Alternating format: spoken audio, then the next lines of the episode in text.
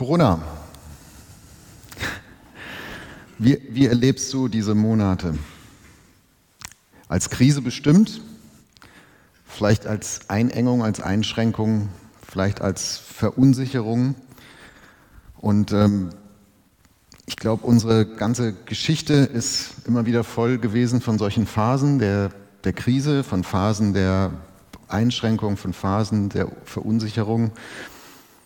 Aber ich bin optimistisch, weil das Evangelium von Jesus Christus immer hineingesprochen hat, besonders in Zeiten der Krise, besonders in Zeiten von Einengung, von Verunsicherung, in denen viele, die deutlich gravierender gewesen sind als das, die Zeit, in der wir jetzt gerade leben. Das Evangelium hat immer in diese Krisen hineingesprochen, weil ich glaube, wenn es wirklich wahr ist, wenn die gute Nachricht wirklich gut ist, wenn du dem auferstandenen Jesus Christus wirklich begegnen kannst, seiner übernatürlichen Wirklichkeit, seiner Anwesenheit, seiner, seiner Zuwendung, seinem Versprechen einer guten Zukunft, dann muss das einen Unterschied machen. Das geht gar nicht anders. Dann muss man das merken können. Dann muss das einen Unterschied machen, der stärker ist als jede Krise und der mehr Horizont schenkt, als jede Einengung ihn nehmen könnte und der neue Hoffnung gibt in jeder Verunsicherung. Ich glaube, das Evangelium ist ein Angebot des Aufbruchs ein Angebot zum Aufbrechen. Und die Begegnung mit Jesus, und so habe ich auch diese Predigt überschrieben, ist Aufbruch in etwas Neues, in ein neues Sehen, in ein neues Sein und auch in ein neues Leben, in einen neuen Lebenssinn.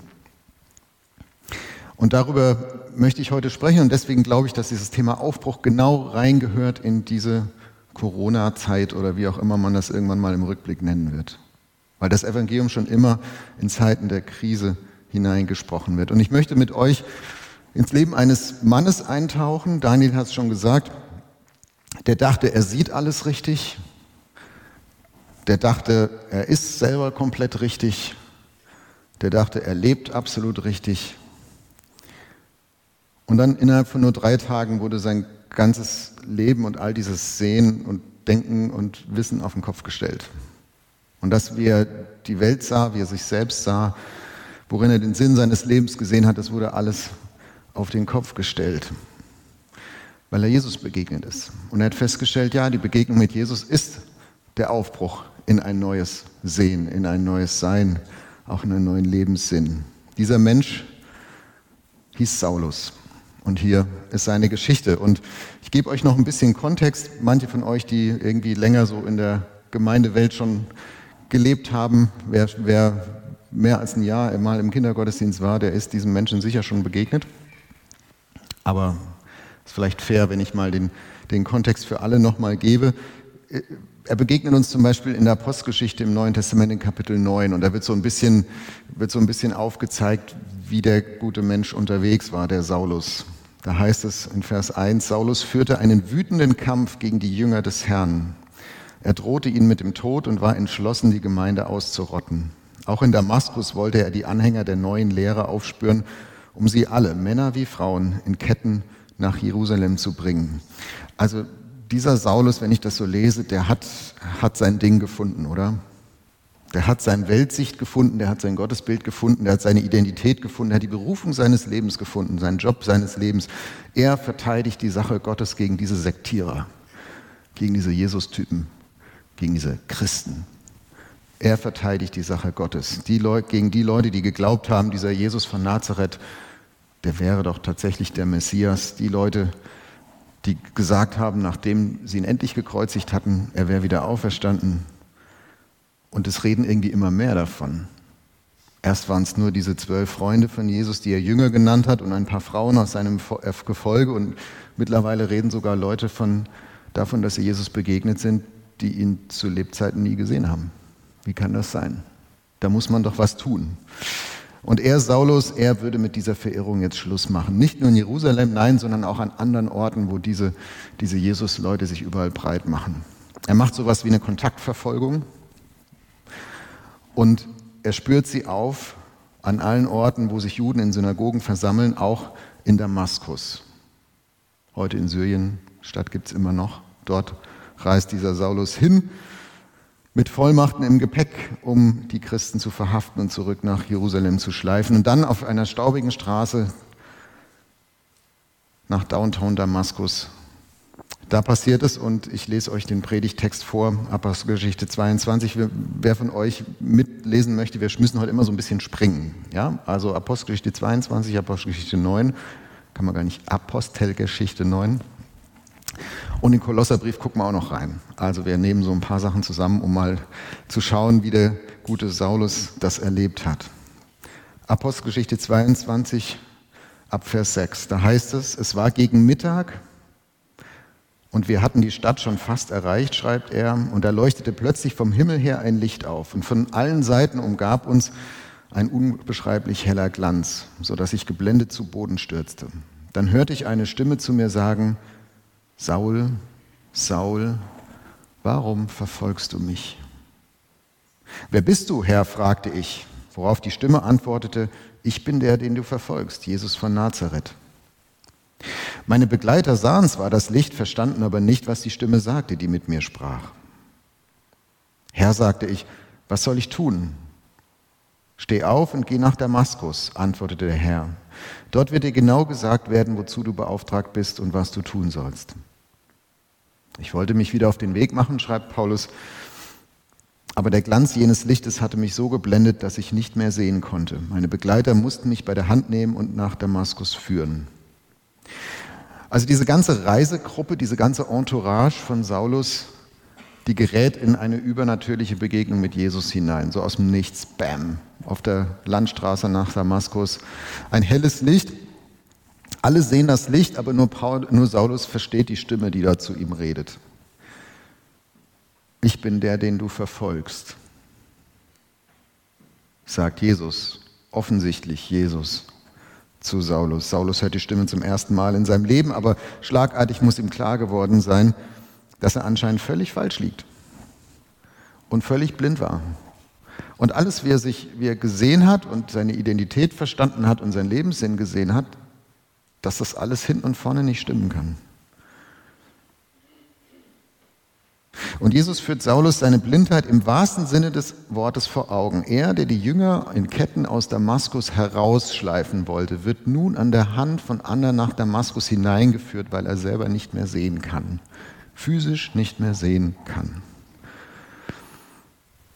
Also Jesus führt diesem Saulus vor Augen, ich zeige dir mal, wie blind du eigentlich bist für meine Wirklichkeit, indem ich dir mal für ein paar Tage das Augenlicht nehme, damit du mal merkst, wie das ist. Und Saulus muss tatsächlich nach Damaskus reingeführt werden. Ich finde, diese Geschichte ist nicht frei von Ironie. Und der Arzt Lukas, der die Apostelgeschichte aufgeschrieben hat, der berichtet uns auch, was danach weiter passiert. Und jetzt müssen wir springen, Apostelgeschichte 9. Drei Tage lang war Saulus blind und er aß nichts und trank nichts. In Damaskus lebte ein Jünger Jesus, Jesu namens Hananias. Und zu ihm sagte der Herr in einer Vision, Geh in die gerade Straße, so hieß die Straße, und frage im Haus des Judas nach einem Saulus aus Tarsus. Da ist der Saulus untergekommen in Damaskus. Und dieser Hananias, einer der Christen, die Saulus eigentlich verhaften wollte, der traut sich. Und er geht hin, er tritt zu dem blinden Saulus heran, den gefürchteten Christenjäger, und er betet für ihn. Und er betet für ihn, dass er wieder sehen kann. Und Saulus erlebt, wie sein Augenlicht wieder zurückkommt. In seinen eigenen Worten, Apostelgeschichte 22, Vers 13, Hananias suchte mich auf, trat zu mir und sagte, Saul, mein Bruder, du sollst wieder sehen können. Im selben Augenblick sah ich ihn vor mir stehen. Ich konnte wieder sehen. Also dieser Saulus hatte Gott und die Welt und sich selbst und den Sinn seines Lebens auf eine bestimmte Art und Weise gesehen, mit großer Überzeugung, mit großem Eifer, mit großem Bewusstsein, dass er auf der richtigen Seite steht und nun nach drei Tagen Blindheit sieht er das alles anders. Er sieht, dass Jesus gar kein Verführer war und kein Traumtänzer, sondern offenbar wahrhaftig Gottes Sohn ist, der in einer Stimme aus dem Himmel zu ihm geredet hatte, der ihn kennt. Er sieht auf einmal, dass die Auferstehung gar nicht eine Verschwörungstheorie der Christen war, sondern dass Jesus tatsächlich lebt, ist offenbar Tatsache. Er sieht auf einmal, dass Gott gar nicht religiösen Eifer belohnt, sondern offenbar ein Gott der Gnade ist, der sogar einen wie ihm das Augenlicht wiedergibt. Und er sieht auf einmal, dass Christen wie Hananias keine verrückten Irren sind, sondern Menschen, die beten und es passiert etwas Gutes. Es passiert etwas Gutes. Und so ist diese Begegnung mit Jesus für Saulus zunächst einmal der Aufbruch in ein neues Sehen. Also er bekommt sein physisches Augenlicht wieder und gleichzeitig geistlich gesprochen sieht er auf einmal sich selbst und die Welt in einem neuen Licht und Jesus auch. Ein neues Sehen. Und zahllose, zahllose Menschen haben das genau so erlebt. Und das Neue Testament und die Kirchengeschichte bis heute, 2000 Jahre, ist, ist voll davon. Und ich glaube, wenn wir hier miteinander anfangen würden, uns das gegenseitig zu erzählen, dann wären unter uns auch eine Reihe von, von Menschen, die sagen würden, ja genau, ich sehe mich selbst und das Leben jetzt anders, weil ich Jesus begegnet bin. Petrus bekommt eine neue Sicht von dem, was es heißt zu leiten, Macht zu haben. Augustinus hat eine neue Sicht bekommen davon, was es heißt, ein gutes Leben zu haben. Martin Luther hat eine neue Sicht davon bekommen, was es heißt, dass Gott gnädig ist. Wilberforce hat eine neue Sicht bekommen von Menschenwürde und so weiter und so weiter. Jörg Dechert hat eine neue Sicht bekommen davon, wer Christen eigentlich sind und dass sie keine Menschen sind, die einfach nur irgendwie eine Krücke brauchen, weil sie ihr Leben alleine nicht im Griff haben. Und ich weiß nicht, wie du das beantworten würdest, wenn du Jesus begegnet bist. Aber ich glaube, jeder, der Jesus begegnet ist, kann sagen, die Begegnung mit Jesus ist Aufbruch in ein neues Sehen, in ein neues Sehen. Vielleicht nicht so dramatisch wie beim Saulus. Vielleicht nicht innerhalb von drei Tagen, dass die Welt auf den Kopf gestellt wird. Aber Christen sehen die Welt anders. Christen sehen sich selbst anders. Christen sehen das Leben anders, auch wenn sie mittendrin sind in der Welt und dasselbe erleben und oft auch erleiden, was alle anderen auch sehen und erleiden. Also Aufbruch in ein neues Sehen. Und jetzt, wenn wir die Geschichte vom Saulus weiter anschauen, dann merken wir, dieser Aufbruch in ein neues Sehen hat Konsequenzen für ihn. Es ist nicht so, dass Saulus dann in Damaskus da vom Bett aufsteht und sagt, ist ja nett, ich sehe jetzt mehr, ja, früher schwarz-weiß, jetzt in Farbe, toll, 16 zu 9, HD, wunderbar.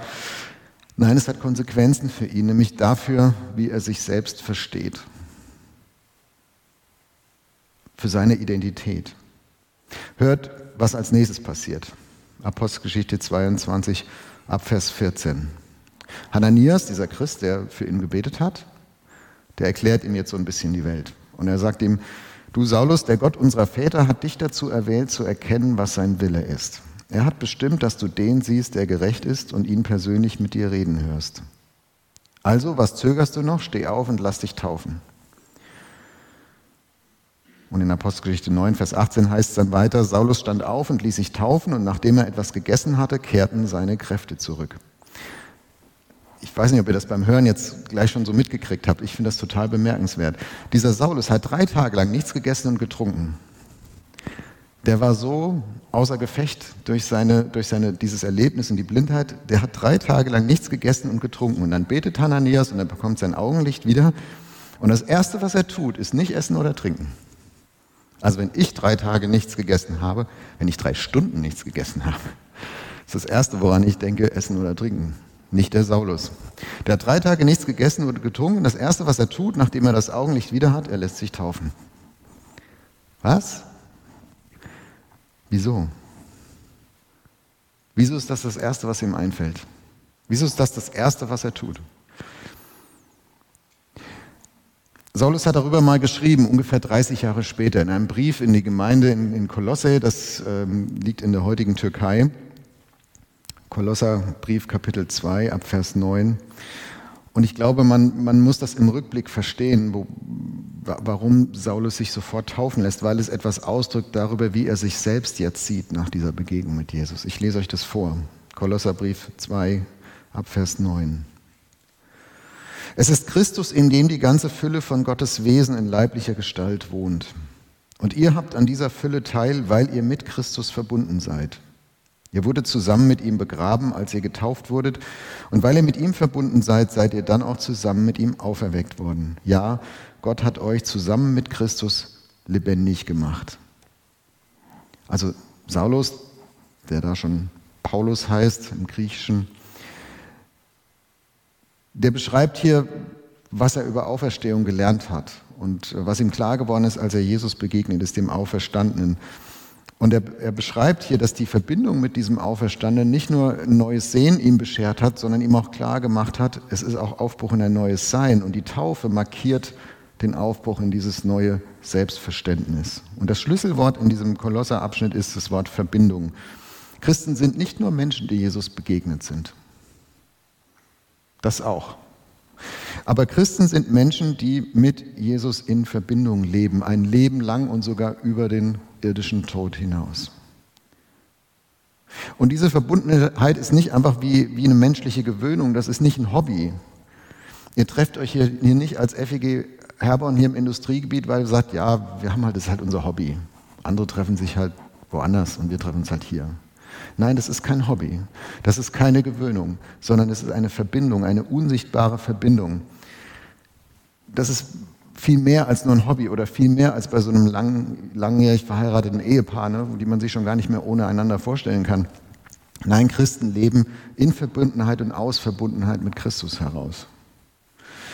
Das ist eine geistliche Wirklichkeit. Das, das, diese Verbindung existiert in der unsichtbaren Welt und Gott kann die sehen. Wenn du Christ bist, dann kann Gott sehen, dass du mit Christus verbunden bist. Er hat dich mit ihm verbunden. Und das ist Paulus klar geworden, das ist Saulus klar geworden. Aus diesem Sehen heraus ein neues Sein. Ich lebe in Verbindung mit diesem Christus, mit dem ich da vor Damaskus geredet habe. Da entsteht eine Verbindung. Also wann immer und wo immer du als Christ lebst, ob in Jerusalem oder in Damaskus oder in Herborn, ob im ersten Jahrhundert, im 15. Jahrhundert oder im Jahr 2020, wenn du als Christ lebst, du bist verbunden mit Christus. Und du bist verbunden mit seiner Auferstehung. Und du bist vor Gott mit Christus gestorben und mit Christus auferstanden. So sieht Gott das. So sieht er diese Verbindung. Und deine Schuld, deine Scham, deine Sünden, deine Sorgen, die sind mit Christus an diesem Kreuz. Und in dir wohnt ein neues, ein unzerstörbares, ein ewiges Leben. Das bedeutet, dass das Christen sagen, ich bin mit Jesus gestorben und mit Jesus auferstanden. Und in dieser Verbindung, schreibt Saulus hier, in dieser Verbindung hast du Teil, hast du Anteil an dem, wer Jesus ist, an der Fülle von Gottes Wesen. Und das bedeutet, Gott spielt dir nichts vor. Gott enthält dir nichts vor. Er gibt dir alles, was wirklich gut für dich ist. Und du lernst ihn kennen, wie er wirklich ist. Und alles, was Gott besitzt, wird am Ende dir gehören, wenn du mit Jesus in Verbindung lebst. Merkt ihr, wie, wie viel das verändert an unserer Identität, wenn wir das wirklich glauben könnten? Wenn wir das wirklich glauben könnten? Und Saulus ist das klar geworden. Und er hat erkannt, diese Verbindung in der unsichtbaren Wirklichkeit, die ist real. Und die Taufe markiert es nach außen sichtbar, als sichtbares Zeichen. Die Taufe markiert sichtbar, was in der unsichtbaren Welt wahr ist. Mit Christus gestorben ist das Untertauchen und mit Christus auferstehen ist das Auftauchen aus dem Wasser. Und deswegen, glaube ich, deswegen ist Saulus als erstes eingefallen, ich will mich taufen lassen. Noch vor dem Essen oder Trinken. Weil ihm klar geworden ist, das ist eine viel wesentlichere Verbindung. Das bestimmt mein Sein viel mehr als mein Essen oder mein Trinken. Essen und Trinken, das ist mein physisches Leben, mein physischer Körper. Das muss man auch. Macht auch manchmal Spaß, ist auch gut. Aber das, was trägt über den Tod hinaus, das ist meine Verbindung mit Christus. Ich habe das neu gesehen und ich habe ein neues Sein erlebt und ich fange an, da hineinzuwachsen und damit zu leben. Ich gehöre jetzt zu Christus, ich bin mit ihm verbunden. Die Begegnung mit Jesus, die Verbindung mit Jesus ist Aufbruch in ein neues Sein. Und jetzt gibt es noch eine dritte Konsequenz. Also Saulus hat ein neues Sehen gewonnen durch diese Begegnung. Saulus ist klar geworden, ich bin jetzt jemand anderes, aber nicht auf eine oberflächliche Art und Weise, nicht weil ich irgendwie ein neues Hobby habe oder so, sondern in der Tiefe meines Lebens, in der unsichtbaren Wirklichkeit bin ich jetzt mit Christus verbunden. Und das Dritte, die Treue zu diesem Jesus ist der Aufbruch in einen neuen Sinn, in ein neues Leben, einen neuen Lebenssinn, eine Lebensberufung. Hört nochmal, was Saulus selber dazu schreibt. Nochmal Kolosserbrief, Kapitel 2. Da schreibt er, ihr habt der Botschaft, die euch verkündet wurde, Glauben geschenkt. und habt euch Jesus Christus als dem Herrn unterstellt. Darum richtet nun euer ganzes Verhalten an ihm aus. Seid in ihm verwurzelt, baut euer Leben auf ihm auf. Bleibt im Glauben fest und lasst euch nicht von dem abbringen, was euch gelehrt ist. Ihr habt euch Christus als dem Herrn unterstellt. So reden wir heute eigentlich nicht mehr. Ja, also Herr ist vielleicht noch äh, bei Männern so, so, eine höfliche Anrede, ne? äh, Herr Kopp. Aber ansonsten reden wir nicht von dem Herrn, so in unserem alltäglichen Sprachgebrauch. Was heißt das? Ihr habt euch Jesus als dem Herrn unterstellt. Wir würden heute vielleicht sagen, ihr habt euch Jesus gegenüber zur Treue verpflichtet. In der damaligen Kultur war der Herr, griechisch Kyrios, war so der Patriarch in der Familie. Also das war der, der in der Familie, in der Haushalt oder im Staat so die entscheidenden Weichenstellungen vorgenommen hat. Und das macht am Ende für alle, die ihm unterstellt waren, den Unterschied, ob sie ein gutes Leben haben oder ein schlechtes Leben. Ist irgendwie logisch. Also wenn, wenn dieser Herr gute Entscheidungen trifft und gute Weichenstellungen vornimmt, dann wird es für dich gut ausgehen. Wenn der ein schlechter Herr ist und schlechte Weichenstellungen vornimmt, äh, dann wird es für dich am Ende schlecht ausgehen. Und Saulus schreibt jetzt hier, ihr habt euch Christus als dem Herrn unterstellt. Das heißt, ihr habt euch festgemacht, ihr habt euch unterworfen, ihr habt euch angebunden an Christus und an seine Weichenstellungen in eurem Leben. Und zum Glück, zum Glück ist Christus ein guter Herr, der Beste, den es geben kann. Und deswegen wird es am Ende gut für euch werden. Aber ihr habt euch festgemacht, ihr haltet fest an diesem Auferstandenen. Und deswegen ändert diese Verbindung die, die Linie, die dein Leben nehmen kann. Die Linie, die dein Leben nehmen wird. Dein Lebenssinn, dein Lebensweg, deine Lebensberufung. Deswegen hat, die, hat der christliche Glaube die Power, Leben zu verändern, weil die Verbindung zu Christus, wenn du dich Christus unterstellst, dich in eine neue Richtung führt. Beim Saulus war das so. Und deswegen schreibt er hier, nach ihm sollst du dein Verhalten ausrichten. In ihm kannst du verwurzelt sein, auf ihn kannst du bauen. Ich sage mal, in, in der Verbindung zu Jesus, im Glauben auf ihn, in der Treue zu ihm, bekommt dein Leben auch eine Krisenfestigkeit. Gerade auch in diesen Corona-Zeiten. Und der Saulus war es aus eigener Erfahrung, wovon er da spricht. Die Zeit der Theorie ist bei ihm vorbei. Die hatte er vorher. Aber nachdem er Jesus begegnet hat, spricht er aus Erfahrung. Denn er hat von Jesus selbst auch einen neuen Lebenssinn bekommen, eine neue Lebensberufung. Und wir hören ein letztes Mal auf, auf das, was er selber sagt in seinen eigenen Worten, Apostelgeschichte 22 ab Vers 17. Da sagt er, später, als ich wieder in Jerusalem war und im Tempel betete, hatte ich eine Vision. Ich sah Jesus und er sagte zu mir, verlass Jerusalem so schnell du kannst, lass dich durch nichts aufhalten, mach dich auf den Weg, ich werde dich zu anderen Völkern in weit entfernte Länder senden. Und aus dem Christenjäger Saulus wird durch diese Verbindung zu Christus plötzlich der Völkerapostel Paulus, der tatsächlich das erlebt hat und gelebt hat. Jesus hat Wort gehalten. Dieser, dieser Paulus, der hat direkt oder indirekt ganz viele christliche Gemeinden gegründet, überall rund ums Mittelmeer im damals bekannten römischen Reich. Er brachte die gute Nachricht nach Europa. Er hat ungefähr ein Drittel vom Neuen Testament geschrieben. Er hat dadurch über diese 2000 Jahre Kirchengeschichte bis heute, bis hier, bis Herborn 2020, hat er Menschen geholfen, sich auf eine Begegnung mit Jesus einzulassen, in ein neues Sehen, in ein neues Sein und auch in einen neuen Lebenssinn wenn Saulus das nicht getan hätte und wenn Jesus ihm, wenn Jesus sich nicht treu dazugestellt hätte, dann wären wir alle heute vielleicht nicht hier. Das finde ich irre. Ich weiß nicht, ob so ein Gedanke was mit dir macht. Mit mir macht das ganz viel. Ich finde das irre. Ich finde das irre, weil das ein, ein Zeichen der Würde ist, was Gott jedem Menschen auch gibt und sagt, du hast eine Würde, deine Entscheidungen haben Konsequenzen und zwar gute Konsequenzen. Es macht einen Unterschied ob du Jesus begegnest und ob du dein Sein verändern lässt und ob du dich einlässt auf, auf seine Führung und ob du ihm treu bleibst. Das macht einen Unterschied. Und vielleicht einen halben Kontinent entfernt und 2000 Jahre später nochmal viel mehr, wie beim Saulus. Ohne die Treue des Saulus zum Auferstandenen hätten wir heute keine Notre Dame, wir hätten keine Mona Lisa, wir hätten keinen Johannes Sebastian Bach, wir hätten keinen Martin Luther, wir hätten vielleicht keine FEG Herborn. Ja, Gott kommt immer zu seinem Ziel. Und wenn wir Nein sagen, dann sucht er sich vielleicht andere Wege. Und trotzdem, trotzdem ist da immer die Einladung zur Treue, immer die Einladung, sich festzumachen an Christus und zu sagen, ja Herr, dir will ich mich unterstellen. Und wenn du mir ein neues, wenn du mich ein neues Sehen lehrst und wenn du mich ein neues Sein schenkst, ja, dann möchte ich auch die Antennen offen haben für dich und fragen, was ist der Sinn, die Berufung, was ist mein Lebensweg jetzt? Denn die Treue zu Jesus ist Aufbruch in ein neues Leben. Und jetzt? Aufbruch in ein neues Sehen, in ein neues Sein, in einen neuen Sinn, schönes Wortspiel. Was machst du jetzt damit? Wie hast du diese Predigt gehört? Was ist jetzt für dich dran?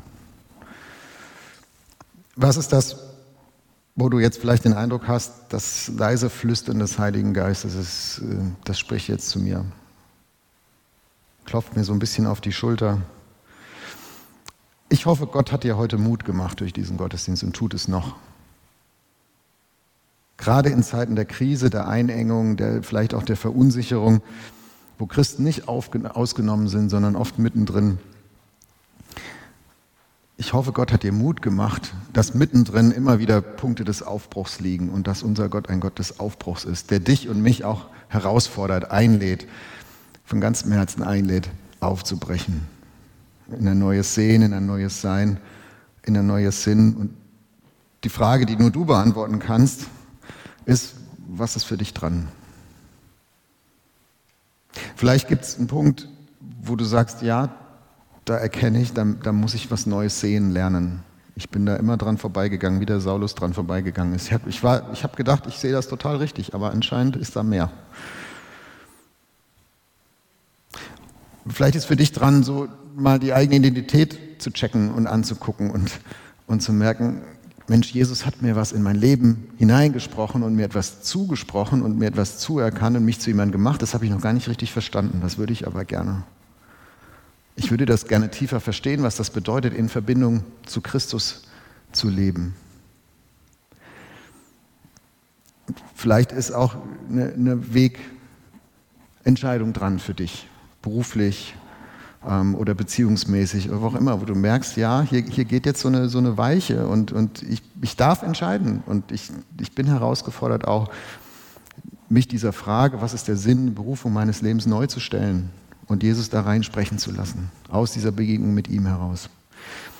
Und du bist nicht auf einer staubigen Landstraße nach Damaskus und da ist vermutlich auch kein grelles Licht und da ist vielleicht auch keine Stimme vom Himmel und doch ist da der auferstandene Jesus, der dich ruft und der dich einlädt in eine Begegnung mit ihm, in eine Verbindung mit ihm, in Treue zu ihm. Und ich wünsche dir, dass du dich, wie auch immer du ihn hörst, dich darauf einlassen kannst. Und das wünsche ich mir für mich auch. Und damit sind wir auch nie fertig. Das heißt es, als Christ zu leben.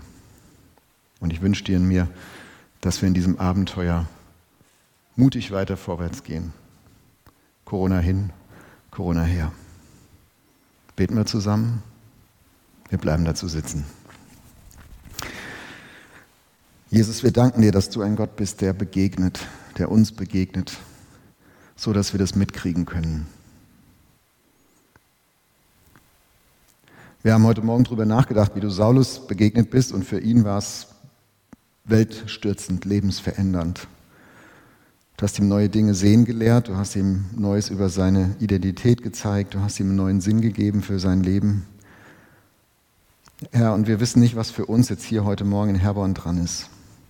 Aber wir wollen dir sagen, wir vertrauen dir. Und wir wollen dich bitten, dass du redest und dass du uns begegnest. Und dass du jedem von uns hier heute Morgen das zeigst, was für, für jeden Einzelnen und jede Einzelne wichtig ist. Die von uns, die etwas Neues sehen sollen, Herr, zeig's ihnen und öffne ihnen die Augen. Die von uns, die über sich selbst etwas, etwas Neues, tiefer glauben sollen, Herr, sprich Gewissheit in unser Leben hinein, festige unseren Glauben. Und die unter uns, für die ein, ein neuer Lebensabschnitt dran ist, eine Weichenstellung, ein neuer Sinn. Herr, hilf uns das zu erkennen und gib uns Mut, dir treu zu sein und dir zu folgen.